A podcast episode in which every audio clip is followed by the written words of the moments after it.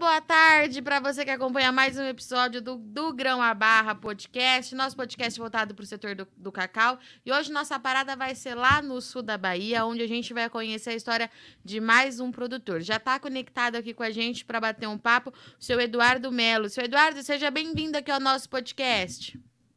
Obrigado, Virginia. É, boa Eduardo, tarde. Boa tarde. O senhor me ouve bem? Te ouvo. Ouço sim. Então tá bom. Vamos lá então, porque estamos curiosos para conhecer a história do senhor. Que o senhor fica no sul da Bahia, é isso mesmo? Sim, eu me localizo na, na margem do direita do Rio Jequitinhonha, é, município de Belmonte, é, mais precisamente na Fazenda Estrela do Sul.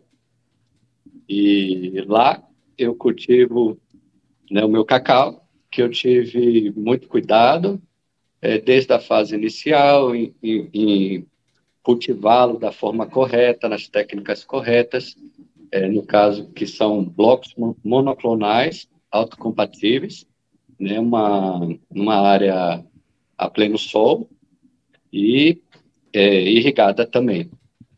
E, nessa, e né, falando um pouco da história, eu venho de uma, de uma família né, tradicional do cultivo do cacau, que já sou a sexta geração, tá? A sexta geração de cacau, cacauicultores. Aqui está meu filho também, que é a sétima geração do cacau.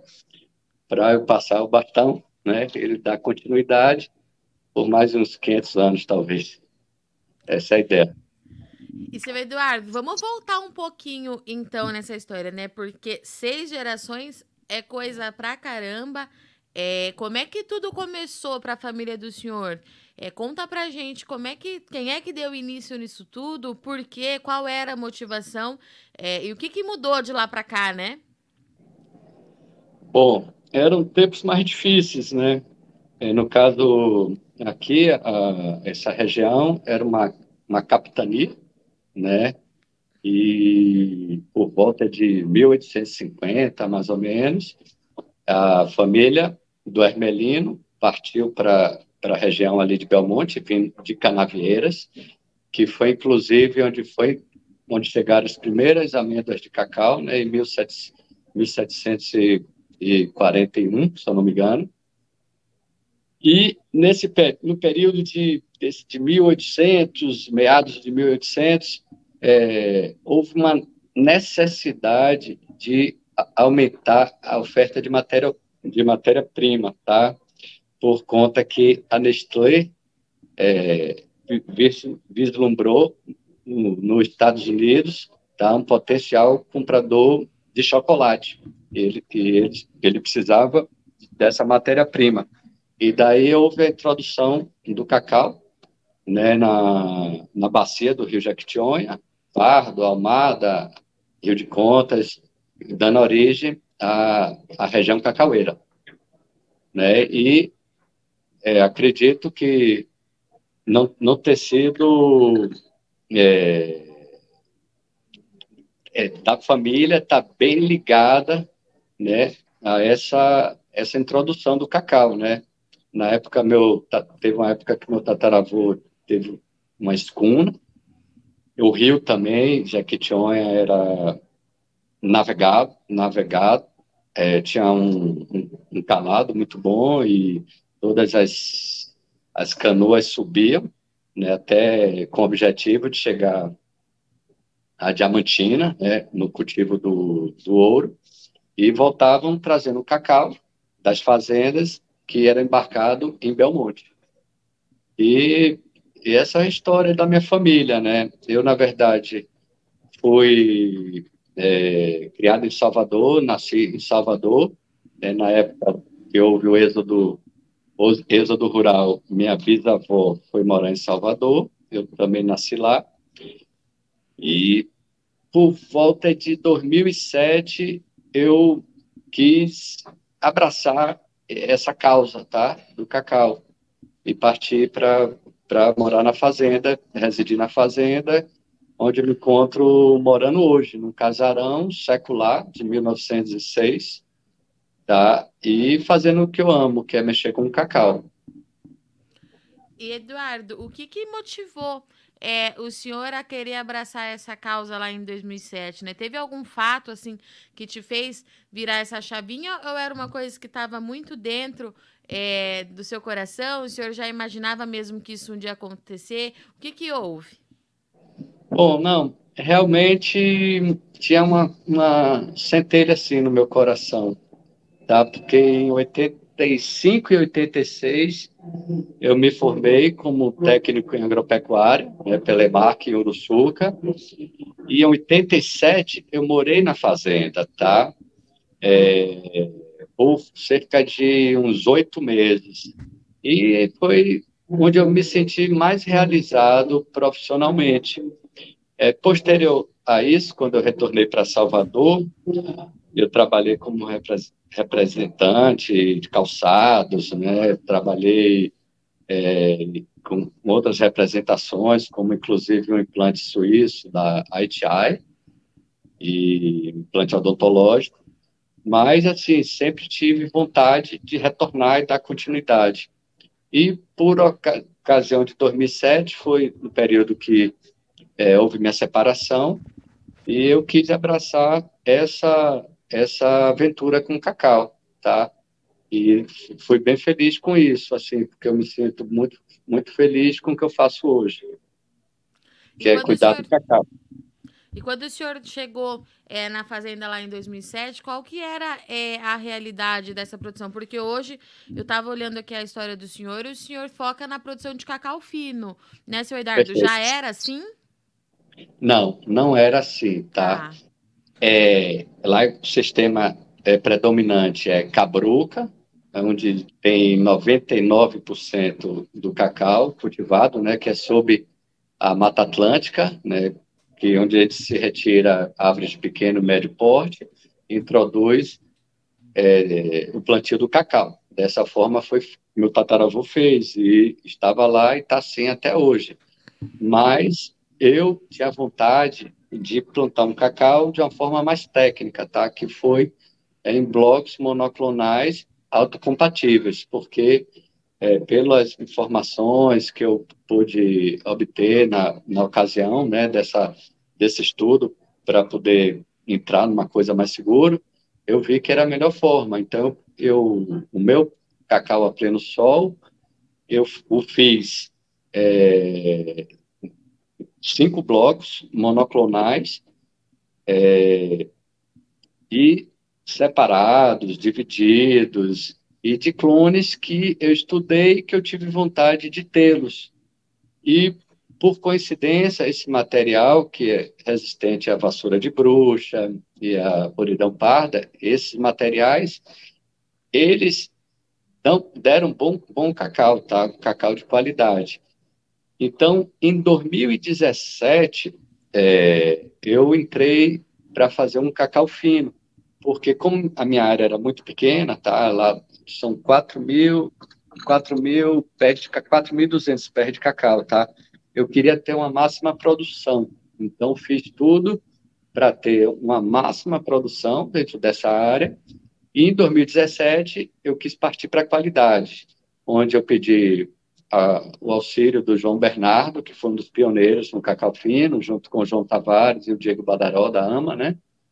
E comecei é, a fazer uma dobradinha com ele, onde eu auxiliei ele fazer uma área nova na parte agronômica, ele foi lá na fazenda, eu marquei com os meus vizinhos para ter esse início dessa experiência com qualidade.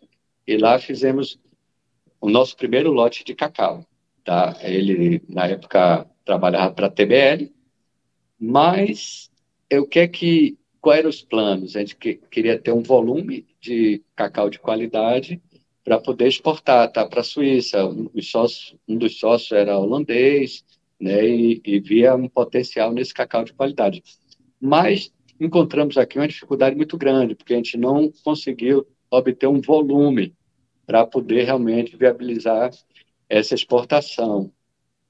E daí, no meio disso, me apareceu o André Passo, tá? um meu, meu grande amigo e um chocolate maker de Porto Alegre, que ele é, me conectou através do SIC, que é o Centro de Inovação do Cacau. A dica foi a Adriana Reis e o Cristiano Vilela, que passaram meu contato, que ele queria fazer os chocolates dele a partir de um cacau de Belmonte. Tá? Então, é, começamos e de lá para lá para cá foi um crescimento né, contínuo e mútuo. Eu acreditei no, no, chocolate, ele acreditou no meu cacau. Ele também é uma terceira geração de que trabalha com chocolate. Nasceu, ele falou que saía, descia no porão, o pessoal estava fazendo chocolate na casa dele, né, lá em Porto Alegre. E demos muito certo. Então, hoje, eu mando cacau para ele, mando cacau também para outros estados e é, também produzo o, a minha marca, que é, é, do cacau. E, seu Eduardo, qual que é a dificuldade é, em avançar em termos de volume com esse cacau de qualidade? O senhor já tem essa resposta? Bom, eu enxergo o seguinte, é, o terroir nada mais é do que é, a, a, variedade, né, uhum. a genética do, das amêndoas, junto com a, as condições é, dafoclimáticas, e em terceiro lugar, o manejo, é a forma de fazer.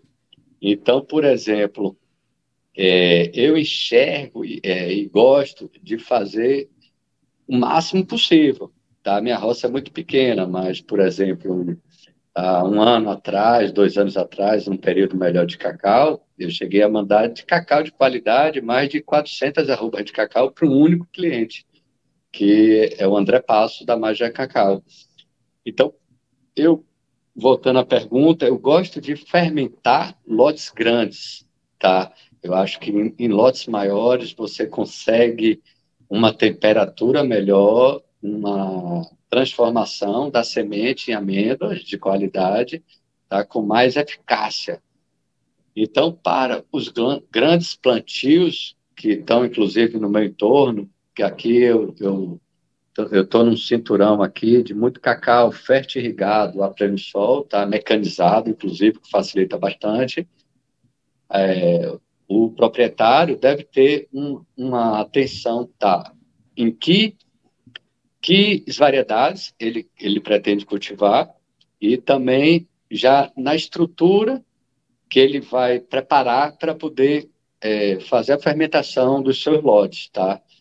E, e é só uma forma de capricho, né? Um pós-colheita que, que a mesma, por exemplo, a mesma atenção que você vai dar para um lote numa caixinha pequena de isopor, um coxo pequeno de madeira, você pode também fermentar lotes maiores, tá?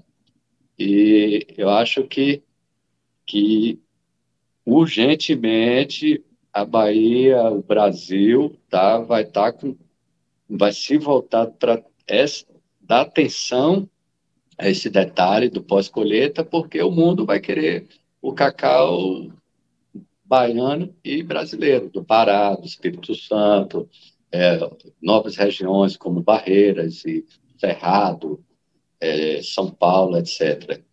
Então, é, o mundo vai precisar dessas amêndoas. Cada vez é uma tendência, né?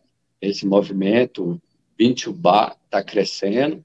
Nós temos pessoas mais visionárias, como o caso do Marco Lessa, que está já em Portugal e, e que é o, o, o dono da marca, né, Chocolate Festival, e ele já tem uma atenção já para é, o mercado europeu e outros mercados.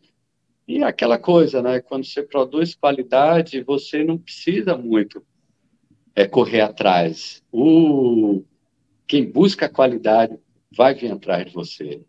E isso é o que é de mais grandioso, tá? Porque eu, eu vejo é, e me alegra muito novos amigos, é, chocolate makers, esse, esse, entrosamento, novos desafios. É, isso é a parte gratificante, né? E você conseguir chegar a uma qualidade e é uma satisfação de um cliente, né, um chocolate maker, como a satisfação de um consumidor que vai pegar um, um chocolate na, na vitrine, ou vai degustar um chocolate e vai dizer que nunca teve uma experiência igual, tá? De, de comer um chocolate tão bom. Então, isso é muito prazeroso, sabe? E, seu Eduardo, é interessante o senhor contar a trajetória que o senhor ficou é, 10 anos aí investindo nessa questão do volume, daí virou essa chavinha é, para qualidade. E por que, que eu estou falando isso para o senhor? Porque a gente tem acompanhado é, aqui no nosso podcast que o Brasil, como um todo, as lideranças do setor estão tá vindo com um foco muito grande de retomar alguns espaços nesse mercado que o Brasil perdeu nesses últimos 30, 40 anos.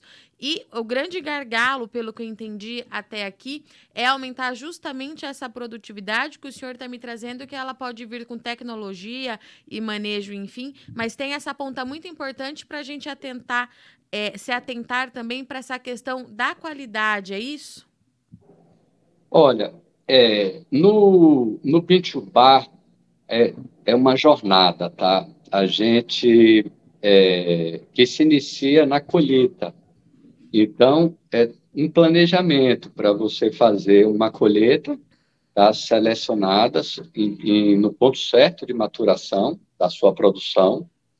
Então, isso deve, essa, essa decisão deve ser analisada com cuidado e todo o cuidado do pós-colheita. Né? Então, é uma jornada que se inicia. Se você não fizer uma colheita tão seletiva, você não vai conseguir fazer uma fermentação, uma fermentação é, eficiente, tá? Para depois fazer uma secagem eficiente e um, um, uma seleção de amêndoas eficiente para poder entregar o melhor produto possível. É, nós estamos no caminho certo, tá? Com relação a volumes. Hoje não, não somos autossuficientes, porque precisaríamos de 400 mil toneladas anos de cacau, e o Brasil perdeu esse posto, tá? É, e, mas, em contrapartida a isso, essa, essa é, identificação do Brasil, antigamente, como um grande fornecedor de volume, está vindo a parte da qualidade, tá? Então, é, hoje, através do SIC, que é o Centro de Inovação do Cacau, é, os olhares estão todos para a qualidade.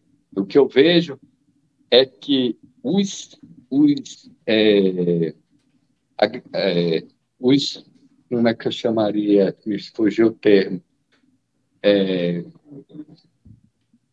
não, os, as pessoas que, que tomam conta de grandes plantios, digamos, os, os proprietários, quando ele faz uma consulta, ele tem que dizer, ó, oh, eu tenho vontade de trabalhar com qualidade, para o consultor que o estiver atendendo, identificar com um olhar é, melhor para as variedades. A gente sabe que pós-vassoura de bruxa ficou tudo muito difícil. Hoje temos dois clones que são é, tidos como é, os principais, tá? Que em adaptação, em diferentes condições, condições edafoclimáticas, que são o PS 1319, é, Fazenda Porto Seguro, e o CCN 51, que é um clone equatoriano. Porém, todo custo de chocolate diz hoje que o CCN 51 não dá bom chocolate, tá? E o PS 1319 é muito difícil também fazer qualidade com ele. Então, essa, esse é um gargalo, tá? Tem que se abrir a novas variedades, a no, é, porque é, essas variedades, tá? É que vão ajudá-lo lá, mesmo que você tenha uma dificuldade, na, de adaptação daquela variedade, mas vale a pena, porque você vai triplicar o valor de comercialização, você, através de uma variedade de cacau fino, você pode também, com certas variedades que produzem muito mel de cacau, extrair o mel anteriormente, a, durante o processo, tá? Para, inclusive, ter um outro um outro subproduto, que é o, o mel de cacau, e, além disso, fazer o cacau fino, fazer o nibs, fazer o chocolate, inclusive, com qualidade. É, muito nos surpreendeu a, to a todos, tá? Que o CCN 51 foi uma variedade, inclusive, que foi tida como o melhor cacau do Brasil no ano passado, tá? E que foi uma quebra, quebra de, de tabus. E eu, coincidentemente, sempre adorei fermentar o CCN 51 e como também o PS 319, que tudo é a forma como fazer, né? Porém, tem outras variedades, assim, que são muito queridas, como SJ02, como CPEC 2002, PH16, como o, o BN34 e, e outras mais, né? O nosso cacau da Cabruca, que é uma champanhe do cacau, que é um cacau, né, altamente sustentável, embaixo de matas, né, que preserva toda a biodiversidade. É, é um cacau que é, vai ter o seu preço diferenciado, né? Porque a gente sabe que para a pessoa produzir numa área mecanizada, numa área aberta ou no SAF, é, é mais fácil explorar a cultura do que dentro de uma mata, de uma cabruca, né? Tudo fica mais difícil. Mas tem o seu valor. E tudo vai... O mercado se ajusta, né? Tudo vai se, se conectando. É isso. E, seu Eduardo, sabe que eu queria que o senhor falasse um pouquinho? É, essa questão que o senhor mencionou, que o senhor já pensa em passar o bastão para o seu filho, porque a história vai continuar, é isso? Com certeza. Meu filho é administrador de empresas, o Enzo Khrushchevski, tá? A família da mãe dele também de cacauicultor, mas sempre é, também nasceu em Salvador, mas ele está até aqui do meu lado. E a, a ideia é, inclusive porque, é, só para você entender, a gente não para, a demanda de trabalho é muito grande. Eu estou aqui no aeroporto, mas na loja de um cliente que eu vim trazer chocolate, então aqui em Porto Seguro, mas estou debaixo do sol ali com mais umas 200 barras de chocolate para seguir para Santo André, para entregar, para poder ir para a fazenda, em Belmonte. E para poder amanhã fazer o mel de cacau e para poder na sexta-feira estar tá atendendo aqui os bufês de casamento e frutos, etc. Então, o que é que acontece? É, há uma diversificação né, dentro da cacauicultura com o próprio cacau. Então, não temos só o cacau commodities, temos o cacau fino, temos o nibs, temos o mel de cacau, temos a muda de cacau, temos os frutos, temos é, uma infinidade de outros, produtos, de outros produtos que tem que ser haver uma atenção e um olhar para poder explorar, explorar como o pó do cacau, como a manteiga do cacau, como a, a casca do cacau para fazer o chá do cacau, é uma infinidade, como a consultoria, como a muda, é uma cadeia, é um fruto, realmente um fruto dos deuses, tá? É uma, uma cultura muito rica, muito abençoada, e que tudo que e a gente faz se multiplica. Muito bom. Seu Eduardo, para a gente encerrar, é, como é que o pessoal consegue encontrar vocês na rede social para conhecer um pouquinho mais da história, conhecer o produto, a produção de vocês? Deixa aqui todos os caminhos aí para o pessoal seguir. Então tá. Bom, meu e-mail, eu não tenho muito costume, mas é ducacalfino@gmail.com. É, meu Instagram é a forma que eu vendo bastante, inclusive através dele, conheço outros chocolates makers que buscam também por um, pela qualidade. É educacau, edu.cacau, é muito fácil. E meu telefone, né, que do próprio Instagram pode se né, entrar em contato comigo via WhatsApp, que é o 719 8199-6110. Muito bom. Seu Eduardo, muito obrigada pela disponibilidade, pelo senhor conseguir aí é, uma brechinha no meio dessa agenda. Um bom trabalho para você, já que o senhor disse que vai continuar aí trabalhando, fazendo as entregas, e a gente se fala em breve. Seja sempre muito bem-vindo aqui ao nosso podcast. Tá ótimo, Virginia. Muito obrigado e gratidão a todos. Obrigado.